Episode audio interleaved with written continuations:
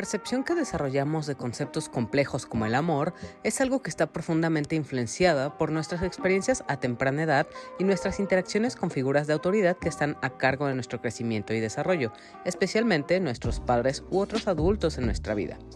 Esta influencia es fundamental en la formación de nuestras creencias, valores y expectativas en torno al amor y puede moldear significativamente nuestras relaciones a futuro. En la infancia, nuestros padres y cuidadores son nuestras primeras fuentes de seguridad emocional y apoyo. Entonces, las interacciones con ellos definen cómo serían nuestras creencias sobre cómo debería ser el amor y cómo se manifiesta esto debido a qué percepción del amor se tiene.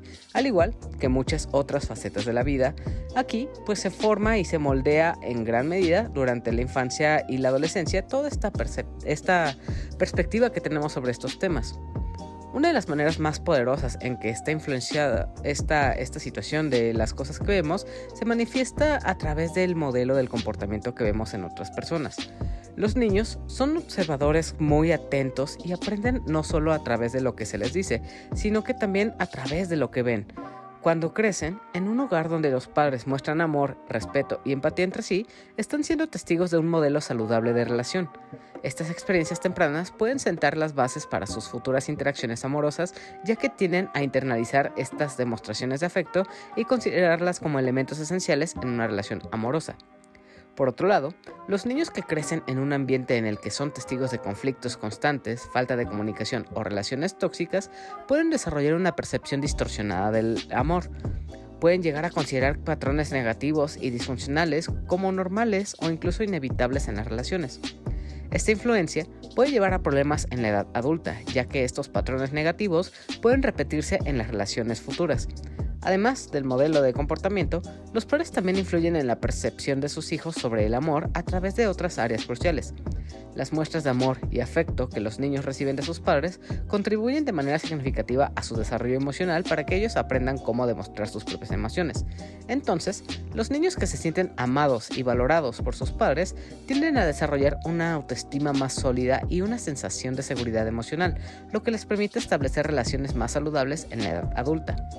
En caso de que no sea así, esto puede ser algo muy peligroso porque aunque un niño lleva una relación tóxica con sus padres, esto de cierta forma desarrolla una relación muy extraña y ambigua entre padres e hijos, ya que los niños de cierta forma sienten un amor y apego incondicional hacia sus padres, que aunque sean maltratados o abusados, pues los niños lo perciben como algo normal, ya que esto proviene de su principal fuente de aprendizaje y al crecer se desarrollan que se desarrollan estos ciertos comportamientos abusivos que, que, aprendieron de sus padres y consideran que son algo normal, lo que termina afectando cómo se desenvuelven en la sociedad y el tipo de relaciones que forjan con otras personas.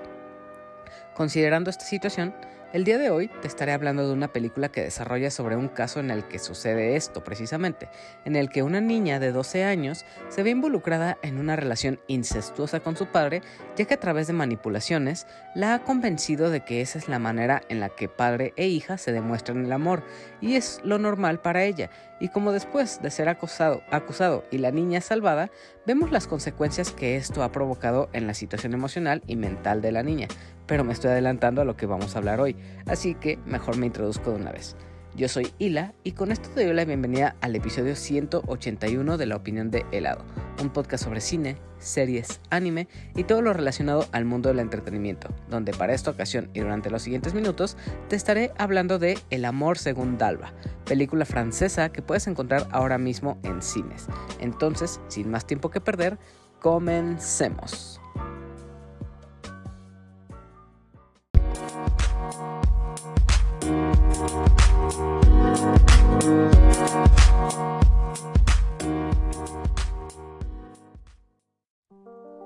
Amor definitivamente es un algo que todos percibimos de maneras distintas. Todo esto dependiendo del entorno sobre el que crecimos y las experiencias que nos marcaron.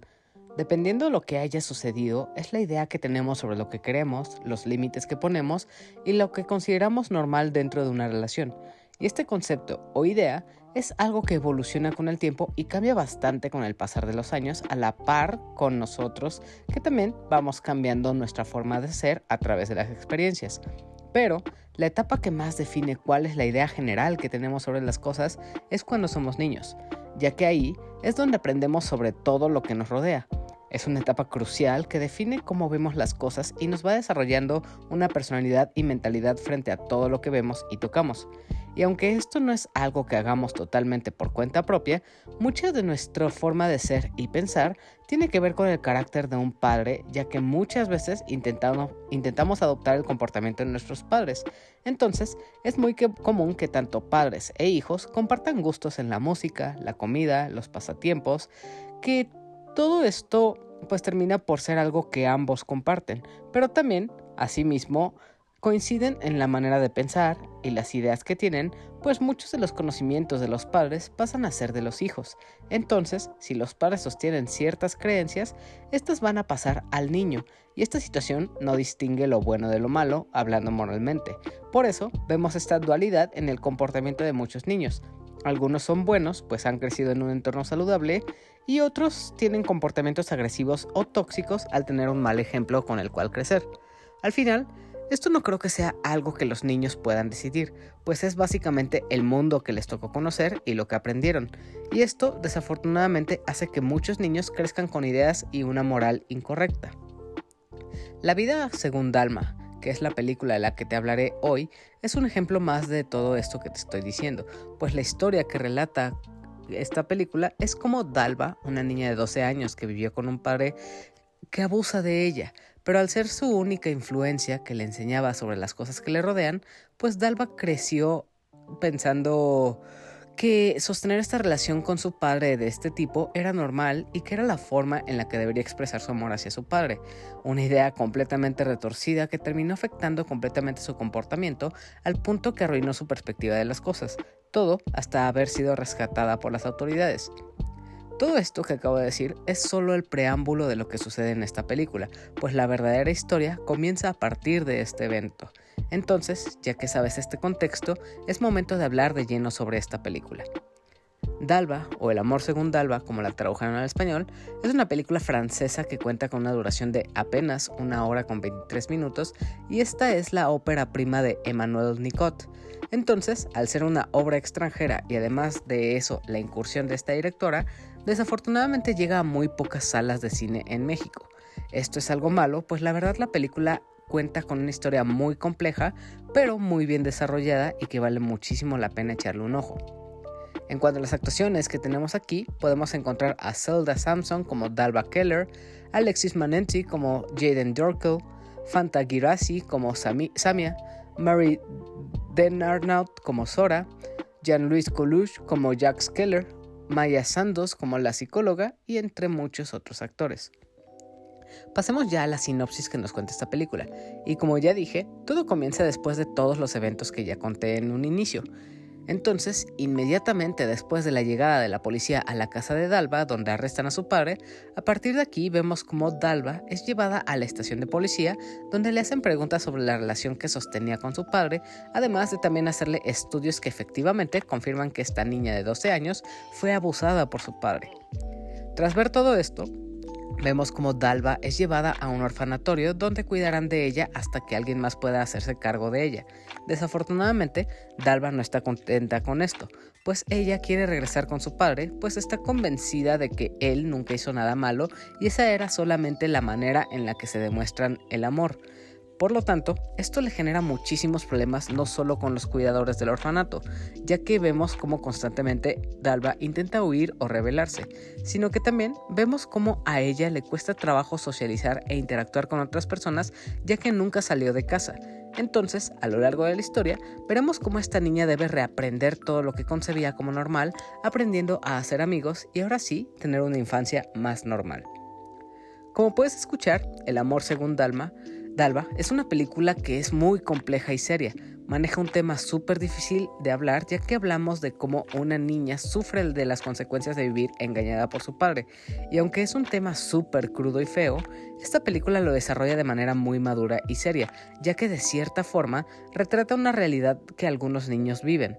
Entonces, su manera de contar los eventos es lo que la hace interesante y es una manera de conocer cómo funciona la mentalidad de un niño cuando es manipulado por un adulto. Lo más sorprendente de El amor según Dalma es como esta película se atreve a hablar de un tema poco común y difícil en el cine. Y son muy pocas las películas que vemos que hablan sobre estos temas. Y lo más interesante es que en ningún momento esta cinta busca tener un shock value o algo impactante que pueda tomarse como morbo. En ningún momento vemos una escena o sugerencia del abuso, ni se pone explícita con la situación. Más bien, esta película se centra completamente en cómo Dalva ve las cosas, cuál es su manera de pensar, cómo se percibe a sí misma, cómo se comporta en sociedad y más que esto, vemos cómo la vida de esta niña de 12 años cambia cuando es rescatada y alejada de su padre, y cómo ahora todo es nuevo para ella y cómo debe aprender en quién confiar y en quién no, quiénes pueden ser su amigo y quiénes otros solo buscan aprovecharse de su situación actual. Con toda esta situación que maneja, me parece muy acertado que en ningún momento esta película detalla sobre las violaciones o muestra la relación del padre con la hija. Como todo sucede después de que se la llevan, la, la única cosa que sabemos es lo que pasó, pero en ningún momento vemos nada de esto pero aún así es muy feo ver las consecuencias que esta relación le causó a Dalva y ver cómo se siente y por lo que pasa es verdaderamente triste y te da coraje saber lo que sucedió antes, generando así una enorme empatía con el personaje con quien ahora deseas que encuentre una manera de superarlo todo y llegue alguien que pueda hacerse cargo de manera responsable de ella. Lo que hay que reconocerle a esta película es que teniendo un tema tan oscuro y complejo, no se cuelga del morbo, ya que esta se centra completamente en hablarnos de cómo es la psique humana y cómo funciona esta misma cómo esta, al estar en una relación de este tipo, es altamente influenciable y se puede manipular para cosas muy asquerosas y retorcidas, y cómo esta manipulación pasa percibida desde el punto de vista de una niña que solo quiere satisfacer a su padre, entonces nos muestra lo enferma que puede ser la humanidad y esto sucede sin que nos demos cuenta, ya que es algo por lo que muchos podrían estar pasando, pero son casos de los que se desconoce totalmente. Y toda esta situación se ve reflejada desde el punto de vista de Dalva, quien al estar en una situación así, ella más bien pensaba que todo lo que pasaba era normal y era la manera de su padre de demostrar su amor. Y al final, con esto mismo, la manera en la que se desarrolla este tema es muy realista y aunque se trata de una ficción, la manera en cómo es interpretada esta película y cómo son las distintas actuaciones hacen que se sienta como si fuera algo real y al ser un tema tan complejo, este se nos cuenta a través de una historia que se siente como si fuera algo muy fiel a la realidad. Y todo esto la trata con, con mucha responsabilidad y madurez, cosa que nos habla muy bien del talento de Emmanuel Nicot tratándose de su ópera prima. Sin duda, lo mejor de esta película es la actuación de Zelda Samson como Dalva, ya que en este papel vemos cómo interpreta prácticamente a una niña que se percibe a sí misma como una mujer adulta, y por esta misma razón es que vemos que tiene comportamientos que se podría decir son propios de un adulto.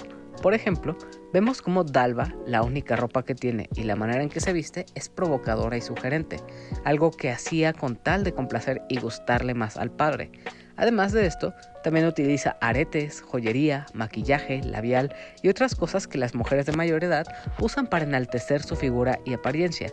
Y ver cómo el comportamiento natural de una niña llega a ser, así de este tipo es algo espantoso y horrible. Y el caer en cuenta que esto era para satisfacer al padre es aún peor. Y pues la manera en la que Zelda Samson interpreta a esta chica, que de cierta forma está trastornada y tiene esta idea retorcida del mundo que le rodea, es algo que se ve muy real. Y aunque es feo verlo, la actuación de esta actriz es bastante buena y creíble. También además de esto, es interesante ver cómo tras ser rescatada, lentamente Dalva va cambiando su personalidad frente a lo que sucede, ya que inicia siendo alguien que carece de habilidades sociales y que le cuesta hablar con otras personas y estar nuevos amigos. Todo esto debido a que su padre prácticamente la secuestró y ella nunca salió ni, ni, a la escuela ni a pasear. Entonces, esto hizo que ella fuera una niña más cerrada que alejaba a todas las demás personas. Pero ya que empieza a ser ayudada por su cuidador y una chica también llamada Samia, que es su compañera de cuarto, ahora ella sí empieza a comportarse de manera más normal y ahora sí decide abrirse con las personas que la rodean y ahora ya puede confiar en los demás. Otro detalle importante en la película es cómo se desarrolla esta lucha interna que tiene Dalva contra lo que siente, ya que ella siempre pensó que la relación que tenía con su padre era algo saludable y normal, pero una vez que se la llevan al orfanato va entendiendo la situación en la que se encuentra, y aunque esto es algo paulatino, ya que al escuchar de golpe que ha sido abusada es algo muy difícil de creer para ella. Entonces, esto se refleja en todo este comportamiento rebelde, donde Dalva quiere huir o se niega a hablar con su psicóloga, su madre o sus compañeros, ya que en un inicio y desde su perspectiva, todos los demás son los malos, pues la han alejado de su padre. Entonces, el aceptar a las personas es un proceso que le va a costar muchísimo trabajo a esta chica. Además de que su manera de comportarse y demostrar sus sentimientos y gratitud son algo que quedó gravemente influenciado por su padre, por lo que su manera de expresarse no es la propia de alguien de su edad. Pero eso es algo que gracias a la ayuda de los demás irá cambiando y le servirá para reaprender cómo debe ser realmente. Pero obviamente esto no es cosa fácil, ya que además del el hecho de que Dalva está prácticamente traumada por la situación, también los otros niños que la rodean, por ejemplo los chicos de la escuela a la que va, la tratan como a un bicho raro, pues los otros niños también se enteran del abuso que sufrió esta niña. Entonces, esto en parte hace que la traten mal por lo que vivió. Entonces, el recorrido de sanación va a ser algo más complejo que lo que quisiéramos.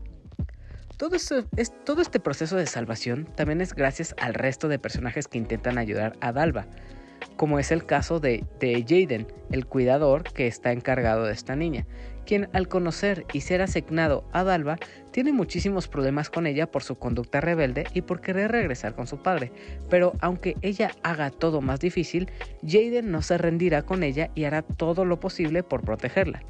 También tenemos a Samia, quien al principio pensamos que será una bully y que estará solo molestando a Dalva por su situación, pero más adelante vemos que ella va a ser la primera amiga cercana que tendrá y quien prácticamente estará ahí para entenderla. También en menor medida tendremos a la mamá de Dalva, quien durante mucho tiempo estuvo buscando a su hija y luchando por su custodia, pero cuando al fin estas dos se encuentran, vemos que el establecer nuevamente una relación será algo muy difícil y complejo, pero con el tiempo servirá, ella la mamá de Dalva servirá como un gran pilar para soportar lo que está por venir. Entonces, además de la protagonista, esta historia nos muestra personajes secundarios clave para que Dalva pueda salir adelante. Ya para ir cerrando, debo aclarar que esta película no es un melodrama chantajista ni busca causar morbo o shock. Es una historia muy cruel, madura y real, y con esto busca dar un acercamiento honesto y real a lo que muchos otros niños en el mundo pueden estar sufriendo. Otro de sus elementos más interesantes, además de todo lo ya mencionado, es que esta película juega mucho con las perspectivas. En primer lugar, juega con las nuestras, ya que nosotros podemos ver al padre de Dalva como alguien asqueroso y nefasto, o también el caso de los adultos que buscan reprender y controlar la rebeldía de la niña, que solo quiere volver con su padre. Pero, desde la perspectiva de Dalva, ella sigue sintiendo amor por su padre, lo quiere y no ve lo malo que hizo, porque ella durante mucho tiempo creció influenciada y manipulada por esta relación que sostuvo con su padre. Entonces, ver toda esta historia desde fuera, a nosotros como espectadores, nos permite ver los diferentes puntos de vista que hay y un plano general de todo lo que está sucediendo. De esta manera, entendemos el porqué del comportamiento de Dalva y de los demás personajes. Entonces, en resumen, esta es una película súper cruda y difícil de ver, pero al final son temas que en el cine y en otros medios se necesitan hablar porque al final es un tema que sucede y es grave. Pero bueno, hasta aquí llegó todo lo que tengo que decir sobre esta película, pero aún no terminamos. Solo es momento de tomar una pausa y después de eso pasaremos a mis conclusiones, la sección de preguntas y mensajes y la de saludos. Pero eso será después de una cortinilla de unos cuantos segundos. Entonces, después de esto, enseguida volvemos.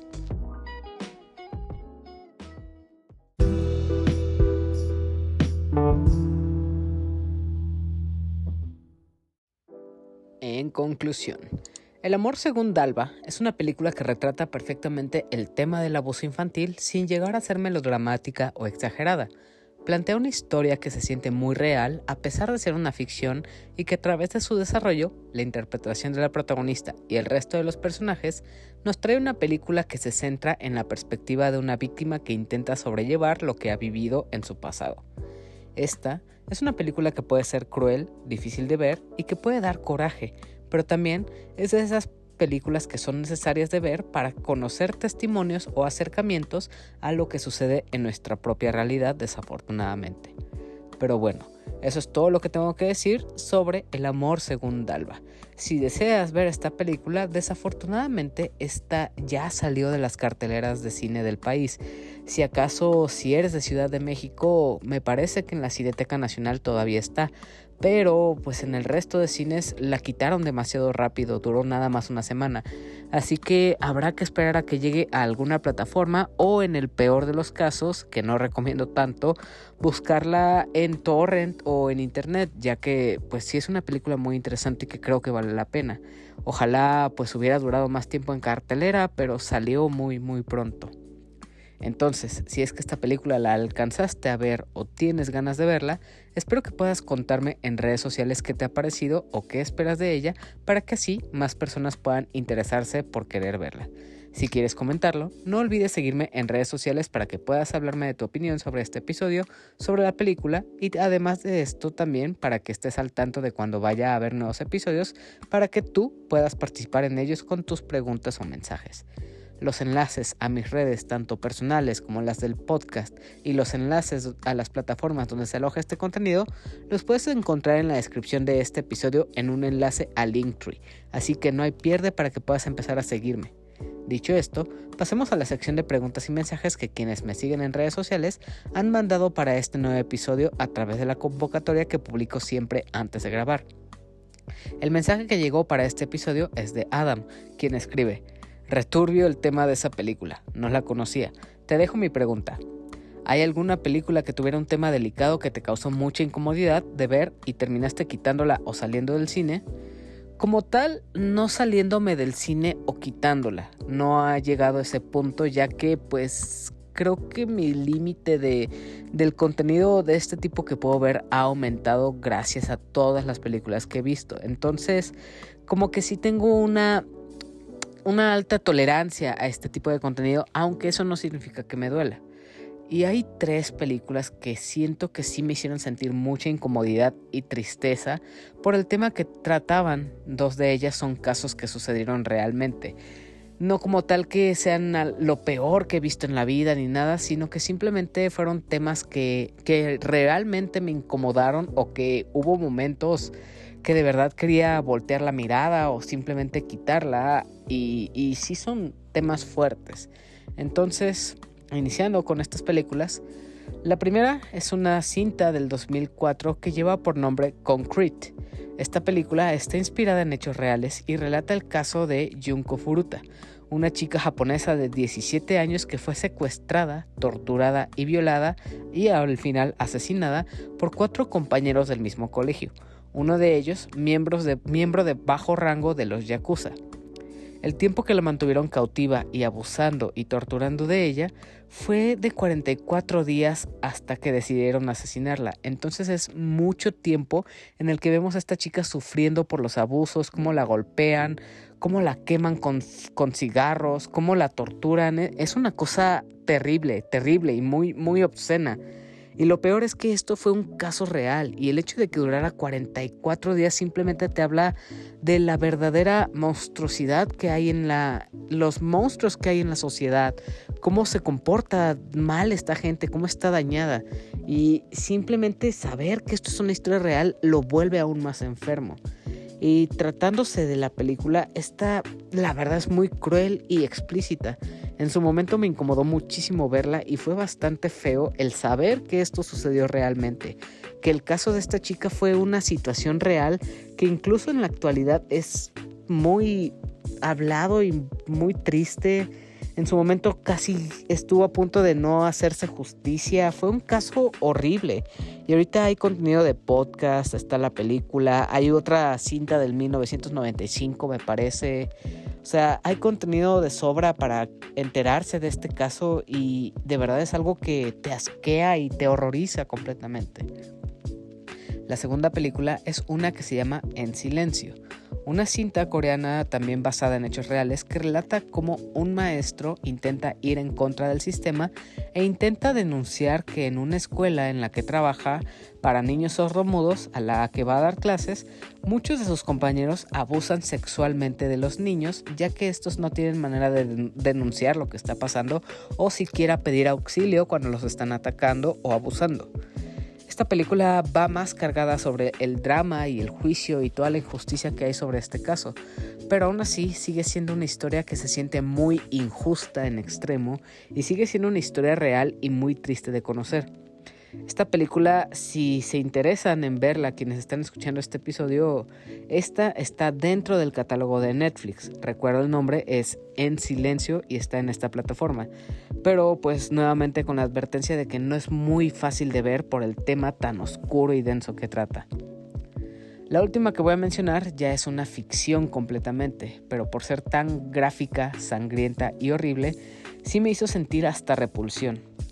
Esta película se llama The Sadness del 2021 y se podría decir que es una película sobre zombies, ya que en su historia nos cuenta cómo un extraño virus está infectando a las personas y las obliga a atacar de maneras extremadamente violentas a otras y también a autoinfligirse daño, ya que al parecer estos zombies, entre comillas, sienten una enorme satisfacción casi sexual cuando provocan daño a los demás o a sí mismos. Entonces, la manera en la que se explora esta violencia desmedida es muy, pero muy gráfica, rozando en lo grotesco y asqueroso.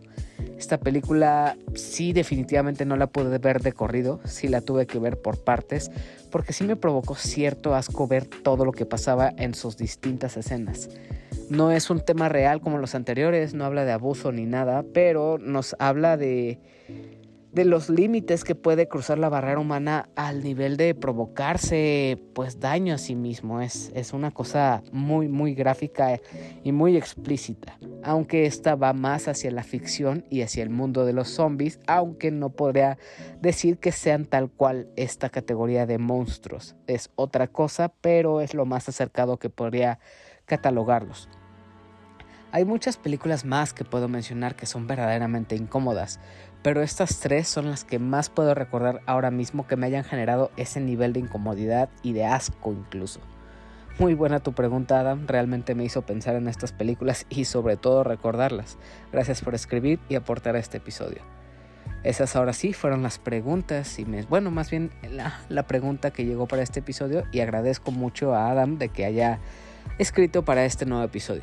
Recuerda que todos los comentarios, mensajes y preguntas que lleguen se leerán en los próximos episodios, así que si tú también quieres participar, eres bienvenido a comentar ya sea a través de la sección de comentarios de Spotify o YouTube de los episodios pasados o en las convocatorias que publico en redes sociales previo a grabar, que son los días jueves y domingos en redes sociales como Twitter, Facebook o Instagram.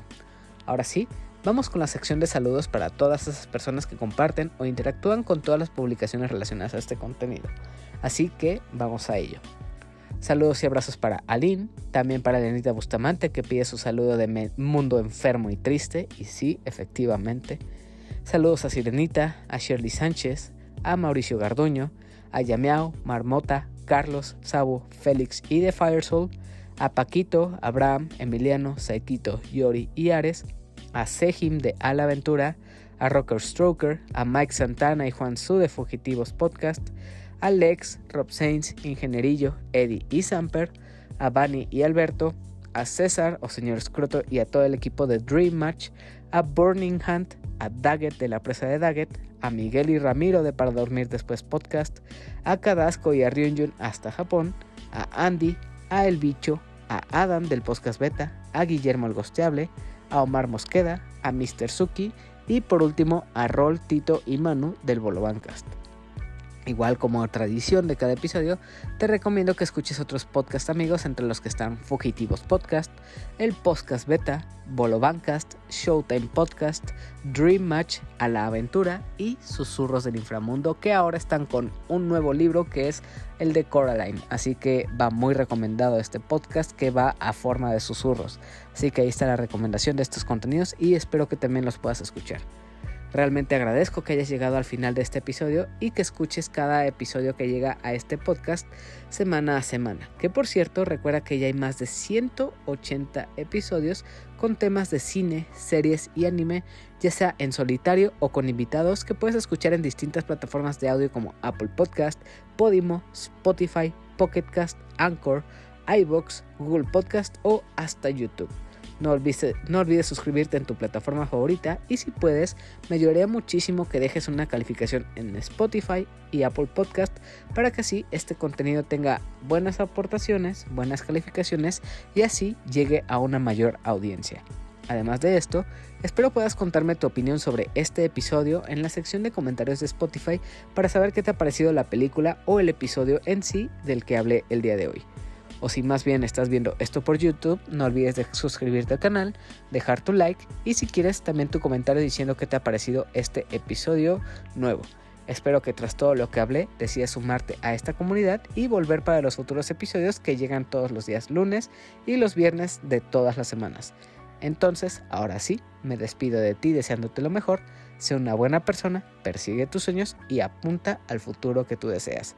Adiós y hasta la próxima. Bye.